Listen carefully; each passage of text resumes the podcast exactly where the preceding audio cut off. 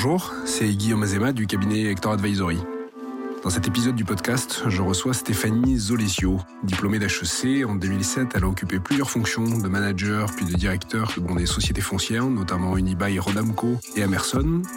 Elle a rejoint le groupe Casino en 2014 en tant que directrice du pôle arbitrage immobilier et elle a poursuivi sa carrière au sein de ce groupe pour euh, devenir euh, directrice générale adjointe en charge des opérations immobilières, puis euh, devenir directrice générale exécutive de Casino Immobilier. Aujourd'hui, elle est membre du comité exécutif depuis juin 2022. Elle a partagé avec nous des éléments formidables, tout à fait inattendus sur ce qu'on pense être la curiosité dans une entreprise immobilière. Bonjour Stéphanie. Bonjour. Et merci euh, d'avoir accepté de cette interview pour le podcast Entreprise Curieuse. Alors peut-être avant de démarrer et de parler de curiosité, est-ce que euh, vous pouvez nous présenter euh, Casino Immobilier et ses activités? Oui, bien sûr. Alors Casino Immobilier, comme son nom l'indique, est une filiale du groupe Casino qui détient l'immobilier du groupe euh, à la fois des murs de magasins, d'anthropologistique euh, et anciennement de bureaux, mais aussi euh, des murs qui ne sont absolument pas opérés par le groupe Casino et que nous louons à des tiers. Donc ça peut être des galeries marchandes, ça peut être des anthropologistiques autres, et puis depuis peu des nouvelles activités dont je vais, j'imagine, vous parler. data center, self-stockage et également euh, des sujets euh, plus digitaux euh, avec des sujets immobiliers en lien avec la blockchain et donc tout ce qui est metaverse et Web3 en général. Effectivement, on s'éloigne du nom casino immobilier pour découvrir plein d'autres choses. Alors, naturellement, le lien avec la curiosité, il se fait assez, assez facilement, mais c'est quoi du coup la curiosité pour vous et puis finalement pour Casino Immobilier? Bah, Pour nous, la curiosité, c'est de pouvoir sortir de son terrain de jeu habituel et faire c'est assez classique ce que je vais vous dire, mais le pas de côté et, penser un peu euh, en dehors du cadre euh, établi.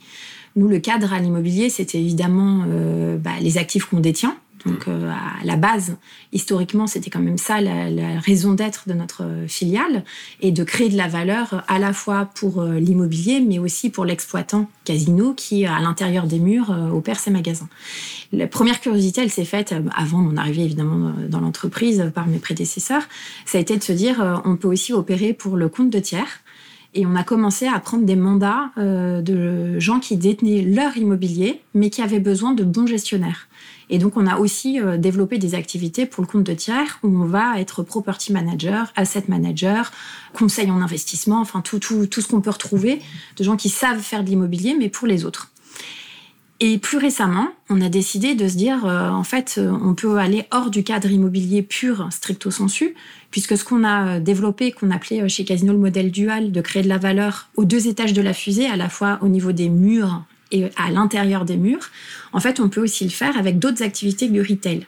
Et donc, on a commencé à regarder euh, comment on pouvait euh, donner une valeur un peu différente à notre patrimoine foncier, en se disant, bah, il y a d'autres activités quand on a des bâtiments euh, à exploiter qu'on peut un peu regarder, qui sont moins dans le, le cœur historique des activités du groupe. Et on a commencé, par exemple, avec du self-stockage, en se disant, mais en fait, c'est une activité qui est assez intéressante pour refoisonner un petit peu les activités au sein d'un immeuble. Euh, on peut tout à fait imaginer louer à un des opérateurs de self-stockage euh, des emplacements qui sont peu valorisés euh, normalement, c'est-à-dire des espaces aveugles, des espaces où on n'a pas besoin de vitrines, des espaces qui ne sont pas en centre-ville, ce qui correspondait plutôt à notre patrimoine. Et en fait, on a été plus loin c'est là que la curiosité est arrivée, euh, c'est de se dire en fait comment fonctionne ce business model, comment euh, dans, un esprit euh, partenarial on peut arriver à créer de la valeur aussi pour l'exploitant? Et c'est en explorant ça et en étant curieux sur un business model qui n'est pas le nôtre qu'on s'est dit mais en fait il est assez accessible et c'est quelque chose qu'on pourrait travailler avec nos partenaires et pas uniquement en étant leur bailleur mais en étant un, un opérateur à leur côté et en créant des joint ventures. Donc ça c'est un exemple mais on l'a fait sur d'autres classes d'actifs. Et euh, c'est comme ça que petit à petit, on est passé euh, d'une foncière à euh, un opérateur de self-stockage, un opérateur de data center, etc. Sur le Web 3, c'est pareil. C'était de se dire, notre métier, ça consiste à faire des espaces pour que les marques et les enseignes s'expriment, les enseignes du groupe évidemment, et puis d'autres enseignes.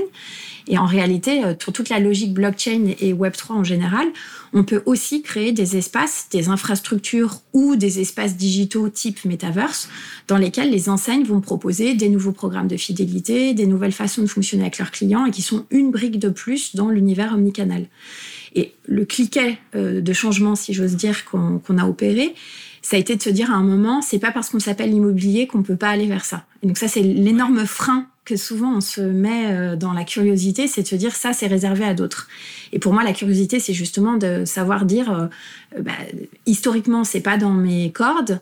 Euh, c'est pas forcément non plus dans nos compétences euh, qu'on a travaillé depuis des années, mais on peut développer des compétences si on est curieux, si on a envie et si on investit du temps. Passionnant, mais quand même en interne, quand on a l'habitude de gérer d'immobilier, parce que j'imagine que les équipes, c'était d'abord le, cœur de leur activité et de leur agenda. Oui, bien sûr. Euh, comment, à un moment, on se dit, tiens, bah, je vais faire autre chose, euh, je vais penser à du Web 3, je vais penser à du data center. C'est pas naturel, j'allais dire, non, non, bien de, sûr, de, fonctionner comme ça. Du coup, comment ça se passe chez Casino Immobilier quand, pour, pour, pour, faire générer cette curiosité et ces idées? Eh ben, en fait, nous, on est parti du principe que euh, toutes les idées ne doivent pas venir euh, du top management. évidemment que chacun a des idées, mais justement, chacun en a et pas forcément que la direction. Et d'ailleurs, si on veut qu'il y ait une, business unit entière qui euh, se transforme et qui change, ça doit venir de la base. Donc, ce qu'on a commencé par faire, euh, ça a été de créer un concours d'innovation euh, sans idée préconçue. Donc il y a euh, maintenant euh, quelques années, c'était avant Covid, on a créé un petit concours d'innovation en se disant bah, on va faire quelque chose de très sérieux avec un jury interne et externe, avec des étapes, des tours, il faut remettre un dossier, avec un règlement digne des règlements qu'on peut trouver avec huissier. Et, et, tout ça doit donner lieu à la remise d'un dossier par équipe, avec des équipes transversales. C'était aussi hyper important pour nous, même en team building, de pouvoir créer cette émulation autour des nouvelles idées. Et on va mettre des règles du jeu avec des règles de critères aussi de qu'est-ce qui sera retenu ou pas comme innovation. J'espérais secrètement qu'on ait trois, quatre euh, bons dossiers avec euh, une dizaine de personnes qui pouvaient euh, participer. On a à peu près 250 personnes dans notre filiale. Et on a eu 85 personnes, je crois, qui ont participé avec des dossiers d'une extrême qualité. Objectif atteint. largement plus, dépassé. Que, plus que dépassé. Donc on a même eu euh, des difficultés à choisir, à tel point que évidemment il y a eu un projet lauréat qu'on s'est engagé à mener et qu'on a d'ailleurs euh, inauguré il y a quelques mois. Il a mis plusieurs euh, mois à, être développé. Il s'agit d'effacement énergétique, donc on est très loin de l'immobilier là encore, mais qu'on pouvait opérer dans nos murs avec des batteries de voitures électriques usagées. Et donc ça, ça nous paraissait hyper intéressant parce qu'en plus, ça répondait complètement au point qu'on avait fixé de penser différemment, de penser dans nos espaces, mais avec des choses innovantes et qui sont en lien avec les changements et les mutations sociétales. Vous nous dites en deux mots comment ça, comment ça marche parce que les batteries de voiture, les murs, tout ça, c'est pas euh, forcément euh, hyper limpide. Bah, en gros, euh, dans les centres commerciaux, ça fait pas exception. comme tous les bâtiments, on va avoir une consommation électrique qui est parfois assez élevée et en fonction des pics de consommation, on va se retrouver. là, c'est vraiment à la mode d'en parler, mais nous, c'était il y a trois ans. Hein, on va se retrouver avec des moments où l'électricité coûte plus cher, moins cher, etc. je ne vais pas rentrer dans des choses trop techniques, mais il y a un moment où ça peut être intéressant d'avoir un relais. Et nous, on a dans le groupe une filiale qui s'appelle Green Yellow, qui était euh, très active déjà et avec laquelle on travaille beaucoup sur tout ce qui est panneaux photovoltaïques, énergie, consommation, etc. Et l'idée de cette équipe qui a gagné, c'était de se dire, en fait, les batteries de voitures euh, électriques, souvent, quand elles arrivent en fin de vie, sont encore valables à 60-70% et encore chargées. Et donc, en fait, souvent, il y a un gros problème puisqu'on ne sait pas quoi en faire et ça fait partie des grands débats qu'il y a sur euh, les voitures électriques aujourd'hui.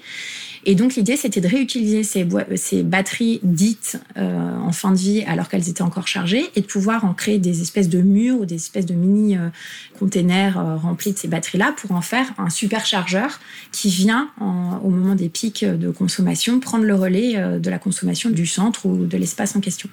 Donc on a créé notre premier proof of concept à Laricamari, un site dans lequel on a notre hypermarché et une, une petite galerie à Euh, et, voilà, on est au début de ce projet. Il y a eu d'autres projets qui ont été euh, primés et sur lesquels, euh, même s'ils n'avaient pas gagné, on a décidé de continuer. Donc ça, ça a été le premier pas, on va dire, sur des choses un peu plus curieuses où les équipes ont vraiment vécu une émulation cette année-là, puisque ça, ça s'est étalé sur plusieurs mois, ce concours, avec des dossiers écrits, oraux, on les a aussi entraînés à ça.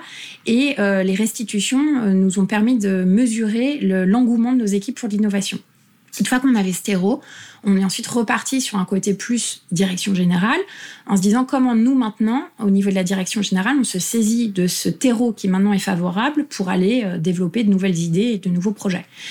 Donc j'ai mis en place à l'époque un comité qu'on avait appelé New Business. On ne savait pas trop encore quoi y mettre, mais j'avais demandé aux équipes euh, tous les mois de me présenter euh, des sujets sociétaux qui les avaient interpellés dans les médias, dans les discussions, etc., qui n'étaient pas forcément en lien avec l'immobilier. Euh, je crois beaucoup à la sérendipité et au fait de se dire que c'est en discutant euh, de, sujets qui nous interpellent que euh, les liens se créent et que les idées viennent. Et dès le premier comité, quelqu'un est venu me dire, bah, tu sais, on a discuté avec des gens qui nous parlent de blockchain, on n'y comprend rien. J'ai bah, c'est super, c'est typiquement ce genre de sujet que je voudrais qu'on regarde, parce que quand on comprend rien quelque chose qu'on voit dans les médias, c'est quand même qu'il y a quelque chose à creuser. Et en fait, on a fait venir un avocat un peu spécialisé sur ces thématiques qui nous a expliqué euh, l'intérêt de la blockchain et de cette technologie qui est en fait euh, assez méconnue euh, du grand public en tout cas. Et, on était à l'époque en 2021, donc c'était pas encore aussi à la mode que ça. Et très vite, on a compris qu'il y avait quelque chose à en faire pour l'immobilier avant tout, puisque ça permet de parler de tokenisation. Et donc, euh, la tokenisation, c'est le fait de, diviser quelque part la propriété de l'actif euh, et de rendre plus démocratiquement accessible au grand public. Donc ça, ça nous a beaucoup parlé même si c'est des choses très longues, euh, voilà. Au même moment dans le groupe, euh, d'autres gens réfléchissaient aussi blockchain puisqu'ils étaient en train de lancer le premier stablecoin euro, donc euh, une crypto-monnaie non volatile basée sur l'euro. Donc là, on s'est dit en plus, on a un terreau là aussi favorable au niveau du groupe. Et donc, bah, plutôt que de laisser filer cette idée et cette opportunité, on s'est dit, bah, on va aller rencontrer des gens du secteur qui vont nous expliquer toutes les subtilités qu'on n'a pas pu comprendre évidemment en une heure de présentation. Et on va travailler le sujet. Et on a beaucoup, beaucoup travaillé, rencontré du monde, euh, compris un peu quel était l'écosystème, qu'est-ce qui présentait comme opportunité et comme risque.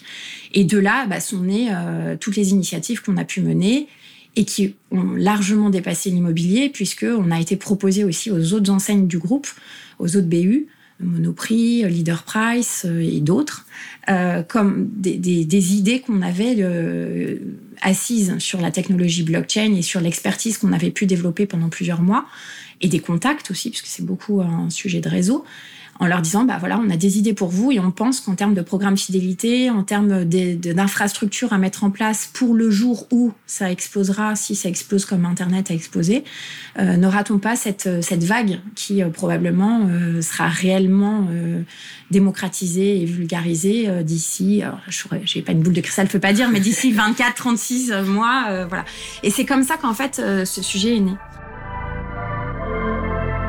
euh, dans, un groupe comme Casino, avec ces différentes entités qui ont euh, leurs objectifs euh, à tenir, leur pression aussi, et c'est normal, comment vous réussissez à créer du répondant quand vous envoyez cette curiosité, quand vous faites ces propositions, quand vous allez sur ces terrains Qu'est-ce qui fait que euh, ça marche dans le groupe et qu'ils sont réceptifs euh, comment, comment ça fonctionne en fait? Bah, Déjà, je pense que le groupe Casino, dans son ensemble, a un, ADN très très euh, propice à ce genre de démarche, puisque c'est un groupe qui a 120 ans d'histoire et qui est souvent vu comme bah, faisant partie du marché. Oui, et puis, puis ça fait partie du patrimoine des Français. On a tous une histoire avec le groupe Casino et, une enseigne du groupe Casino. Donc, euh, mais en fait, euh, euh, souvent les gens oublient ou ne savent pas qu'on est quand même à l'origine de deux licornes françaises. On a, on a des, créé des ou racheté des entités qui aujourd'hui sont valorisées à plus d'un milliard d'euros. Donc, on a quand même cette culture-là qui est très présente au sein du groupe. Donc ça, déjà, c'est quand même quelque chose de très favorable. Ensuite. Euh, chez nous, l'innovation, elle est, euh, elle est présente dans toutes les BU. Il n'y a pas une filiale qui n'a pas euh, une direction d'innovation très active, très présente. Même quand on, on regarde des, enseignes, on aurait pu s'attendre à ce que ce soit business as usual comme Franprix. Ils sont tout le temps en train d'innover, tout le temps en train de rajouter des idées dans leur magasin, des façons de faire, des partenaires avec des startups, etc. Donc déjà, ça, c'était quand même quelque chose de très, très important et, et hyper positif dans l'approche qu'on a avec nos collègues. Ensuite, afin d'être certain que euh, cette innovation infuse, diffuse et puis qu'on puisse la travailler ensemble, on a très vite mis en place des comités euh, de pilotage euh, transverses.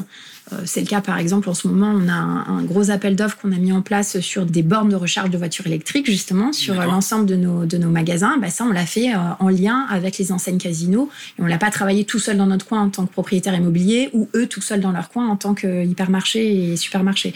C'était pas l'idée. Donc ça, déjà, la transversalité, elle est clé pour nous. Et puis après, il y a aussi les sujets évidemment de financement de ces innovations. Quand on est sur de la pure R&D, sur le Web 3 par exemple, euh, on, a, on y reviendra je pense, mais une, approche très frugale au sein du groupe Casino et de dépenses euh, maîtrisées. Donc là, le but n'était pas non plus de multiplier ces dépenses, chaque BU travaillant de son côté. Le but est plutôt de créer une expertise centralisée avec des investissements euh, très courts, très maîtrisés, mais que du coup, grâce à notre connaissance de l'écosystème qu'on a développé dans notre filiale, on peut mettre à disposition euh, des autres BU et avec systématiquement des appels d'offres. Et voilà. Donc nous, l'idée, c'est de mettre en place les infrastructures au niveau des plus sachants sur chaque innovation et le contenu au niveau de l'enseigne. Et c'est ça qui fait que ça fonctionne et qu'ils ne se sentent pas dépossédés de leurs propos finalement, on a aussi mutualisé euh, la curiosité, l'innovation pour pouvoir la rendre euh, à la fois frugale mais euh, Exactement. Et, ouais, tout à fait. Sur les data centers, c'est aussi ce qu'on a fait puisqu'on a développé une offre là aussi de data center en tant qu'opérateur. Et donc, nous ne sommes pas uniquement bailleurs de data center, mais on a créé une filiale qui aujourd'hui opère euh, du data center de proximité. Hein, pour le compte d'entreprise. Pour le compte d'entreprise qui veulent stocker de la data, etc. Donc ça a commencé avec une jeune venture qu'on a fait avec une, une start-up euh, qui fait du data center green. On réinjecte la chaleur des ordinateurs dans les bâtiments pour les chauffer. c'est pour ça que c'est à l'immobilier qu'on mm. on a un peu développé ça. Et on a, on a aussi créé une offre aujourd'hui euh, de stockage de, de données avec une gouvernance du coup française. Et quand pour toutes les entreprises qui veulent pas forcément aller sur du, du Amazon ou, du Google Cloud, euh, mais qui veulent garder la, la data euh, proche. Et ça, c'est dans les actifs casino, partout en province, ce qui permet aussi de décentraliser. Et voilà. Ben, ça, c'est quelque chose qu'on a fait avec les équipes informatiques du groupe, qu'on a aussi fait avec les enseignes qui ont de la data dans notre entrepôt, le premier à. Ouais. Et, euh, et, évidemment que le groupe est un, un, là encore un appui incroyable puisqu'on peut lancer nos innovations grâce à nos collègues qui souvent euh, bah, mettent euh, les premiers le pied à l'étrier de, de, notre INO, ce qui nous permet d'avoir un premier POC qu'ensuite on va développer hors du groupe. Et c'est vraiment le business model que nous, on a développé à l'immobilier. C'est enfin, génial toutes ces idées et en même temps, je pense qu'on est euh, qu'à la première marche de toutes les choses que vous faites en termes d'innovation, mais c'est vrai que c'est surprenant quand on, encore une fois, vous parliez du nom, casino immobilier, et puis on se rend compte de toutes les choses que vous faites derrière, c'est quand même assez, assez colossal.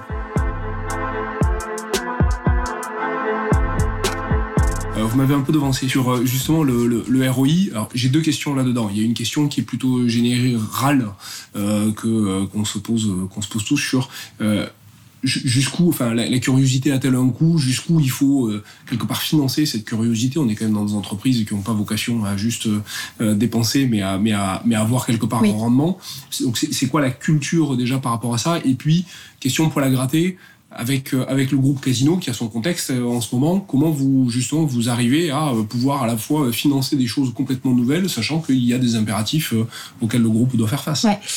Bah merci de cette question. Je pense qu'elle est en effet très importante dans la façon dont on aborde tout ça. Nous, l'idée, c'est de dépenser peu en début de projet, de tester à petite échelle nos sujets avec un retour d'expérience qu'on essaye d'être le plus objectif et chiffré possible, faire de la tech pour de la tech ou les choses à la mode. Euh, le metaverse, beaucoup m'ont dit ah, bah, il faut y être. Non, nous, on l'a pas du tout fait dans cette optique. On l'a réellement fait dans une optique de construire durablement euh, des infrastructures pour le moment venu être prêt.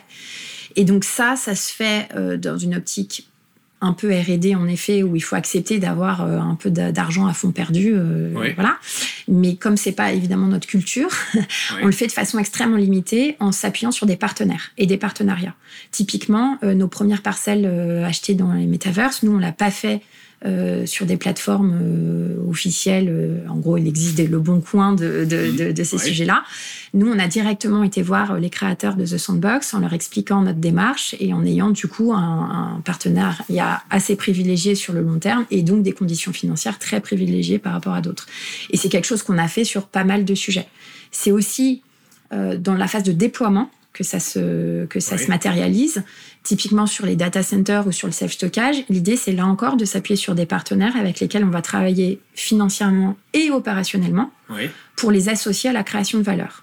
Et nous, l'idée chez Casino Immobilier, c'est que euh, on utilise beaucoup les partenariats opérationnels euh, ou financiers de type joint venture pour pouvoir développer euh, un déploiement qui ne coûte pas trop au groupe et qui nous permet de récolter les fruits de notre travail en ouvrant évidemment euh, à notre partenaire la création de valeur. Et donc l'idée de partager les risques et la création de valeur associée, elle est clé dans notre déploiement.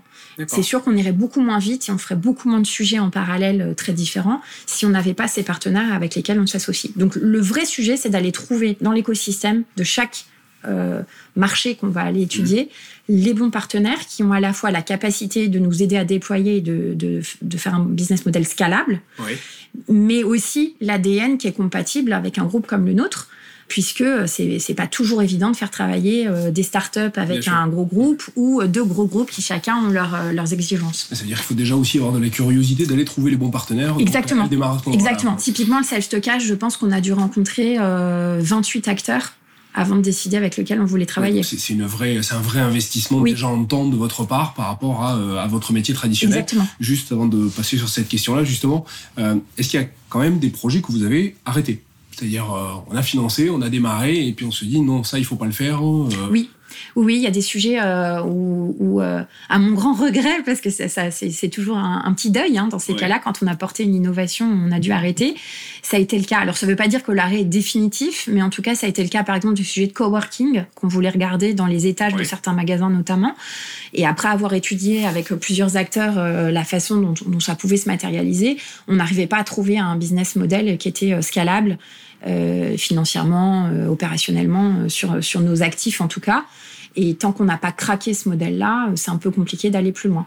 On l'a regardé aussi sur des sujets de logistique urbaine où, euh, pour l'instant en tout cas, on n'était absolument pas convaincu que sur notre patrimoine et sur nos sites, on arrive à trouver quelque chose qui financièrement nous permet euh, d'être certain que le, business est rentable à terme. Donc ça, c'est des sujets qui euh, sont toujours un peu compliqués à aborder, surtout quand beaucoup autour de nous se lancent dans ces activités et qu'on n'arrive pas, nous, à trouver sur notre patrimoine comment ça se matérialise. Mais il faut aussi avoir, je pense, l'humilité de dire qu'on ne peut pas toujours trouver toutes les solutions et qu'en tout cas, euh, dans le temps, il y aura peut-être des choses qui vont se décanter, mais on n'a pas réussi à date à trouver euh, le bon euh, le bon angle. C'est presque rassurant qu'il y ait parfois quelques échecs, parce qu'on apprend aussi en plus dans ces moments-là. Votre, finalement, on a parlé de beaucoup d'autres choses que, de, que d'immobilier. Justement, est-ce que le, est-ce qu'on perd pas son, son, son cœur de, de, business, son cœur d'expertise euh, quand on fait autant d'autres choses que le point de départ. Quoi, bah, c'est le risque dans lequel euh, on essaye de pas tomber, donc euh, on se le dira dans quelques années, mais on y est très vigilant puisque sur l'essentiel de nos activités, notre métier, ça reste de l'immobilier et, c'est quand même le dénominateur commun de tout ce qu'on lance. Après, on a aussi été assez vigilant au fait que tout, tout ce dont je vous ai parlé, sur lequel on s'est diversifié, a toujours un sous-jacent malgré tout immobilier et physique. Euh, en faisant du data center, du self-stockage, on redonne de la valeur à des surfaces qui euh, n'en avaient pas ou en tout cas qui étaient sous-valorisées. En faisant euh, du, metaverse, de la tokenisation immobilière, etc., on adresse des nouveaux usages. On a des réflexes immobiliers. Et on a des réflexes immobiliers, exactement. Et, et, en fait, les expertises qu'on a développées sur les actifs physiques, on se rend compte que c'est à peu près les mêmes à développer sur des actifs digitaux et que euh, finalement aller faire du crowdfunding immobilier ou euh, de la tokenisation immobilière en Web 3, on a là encore des choses assez euh, assez similaires. Donc en fait, on, on, a quand même ce dénominateur commun qui, je trouve, nous rend meilleurs sur la façon de réfléchir l'immobilier physique. Donc ça, c'est pas antinomique. En revanche, en termes de gestion du temps, il est évident que se lancer dans tous ces nouveaux sujets et aller rencontrer les acteurs du secteur nous a pris, au niveau de la, la direction notamment, et à mon niveau, beaucoup de temps. Et euh, je me suis particulièrement euh, entourée pour le faire, et notamment sur les sujets euh, immobiliers que je maîtrisais un peu plus. Mmh. il a été important pour moi d'avoir une confiance quasi aveugle dans mes équipes immobilières et je suis très contente parce que euh, c'est les années d'avant, en fait, on a, on a beaucoup travaillé à nos plans de succession les uns les autres. Et ça fait partie aussi de notre ADN chez Casino de toujours penser la suite, euh, y compris sans nous. Et ça, ça a été clé parce qu'au moment du coup de développer euh, ces activités, j'étais heureuse de pouvoir laisser les clés de mes anciennes équipes à, mes successeurs qui les gèrent très bien, de façon à me permettre de dégager du temps. Et dans mon emploi du temps, c'était plus que nécessaire de le faire. Et si je peux me permettre, petit sujet euh, très féminin, mais euh, lors de mes congés maternité, ça a été aussi la première apprentissage pour moi de laisser les clés à quelqu'un d'autre et de se dire euh, la condition de réussite de mon congé maternité, c'est que tout se passe bien pendant que je suis pas là et que surtout je me rende pas indispensable et le retour n'en a été que plus agréable, facile et m'a permis d'aller explorer de nouveaux sujets. Et donc euh, je pense que c'est aussi une façon de pouvoir aborder l'innovation que de se dire qu'il y a des pauses de vie, parfois des pauses professionnelles, qui sont hyper utiles pour se dire bah on développe les gens en dessous et, et la base de la société qui permet à la direction d'aller explorer des nouveaux sujets. Voilà. Donc les congés maternité, euh, je dis ça à tous les directeurs euh, généraux qui nous écoutent, ne sont pas un frein à l'innovation, bien au contraire. C'est effectivement important de, bien garder ça en tête. Euh, vous, qu'est-ce qui vous motive en fait dans toute cette curiosité, dans toute cette innovation? Bah, Le fait de pouvoir ramener de la nouveauté, de pouvoir changer un peu certaines règles du jeu d'une entreprise qui avait ses réflexes comme tout le monde. Et l'immobilier, dans le mot immobilier, il y a souvent immobile. Et c'est souvent ce que les gens retiennent, qu'on est sur des cycles un peu longs et, et avec une, une forme d'inertie par rapport à d'autres industries. Et voilà. Et donc nous, ça, ça c'est quelque chose qui est très enthousiasmant euh, dans, dans, la curiosité qui nous anime euh, collectivement euh, au sein de nos équipes. C'est que le fait qu'il n'y a pas deux journées qui se ressemblent, il n'y a pas deux semaines qui se ressemblent. Et quand on regarde dans le rétroviseur, on a fait un petit bout de chemin. Et moi, maintenant, ce qui me motive, et notamment pour 2023 et les années d'après, c'est de voir comment euh, ce qu'on a créé comme, pour l'instant, euh, proof of concept plutôt réussi, arrive à être euh, diffusé, scalable. exactement, et comment on arrive à, à, mener ce déploiement sans perdre la base immobilière qui nous a constitué jusqu'ici. Dernière question, si vous aviez envie d'écouter quelqu'un à ce micro euh, dans un prochain épisode, ce serait qui? Eh bien, je vous conseillerais Isabelle Rabier, qui est la fondatrice de Joli Moi alors qui est aux antipodes de ce qu'on fait. en dire un peu plus. voilà. Isabelle euh, est une entrepreneuse euh, qui, euh, qui est très active dans le milieu de l'entrepreneuriat et de l'entrepreneuriat au féminin. Elle fait partie notamment de Sista et de tout, un, de tout cet écosystème.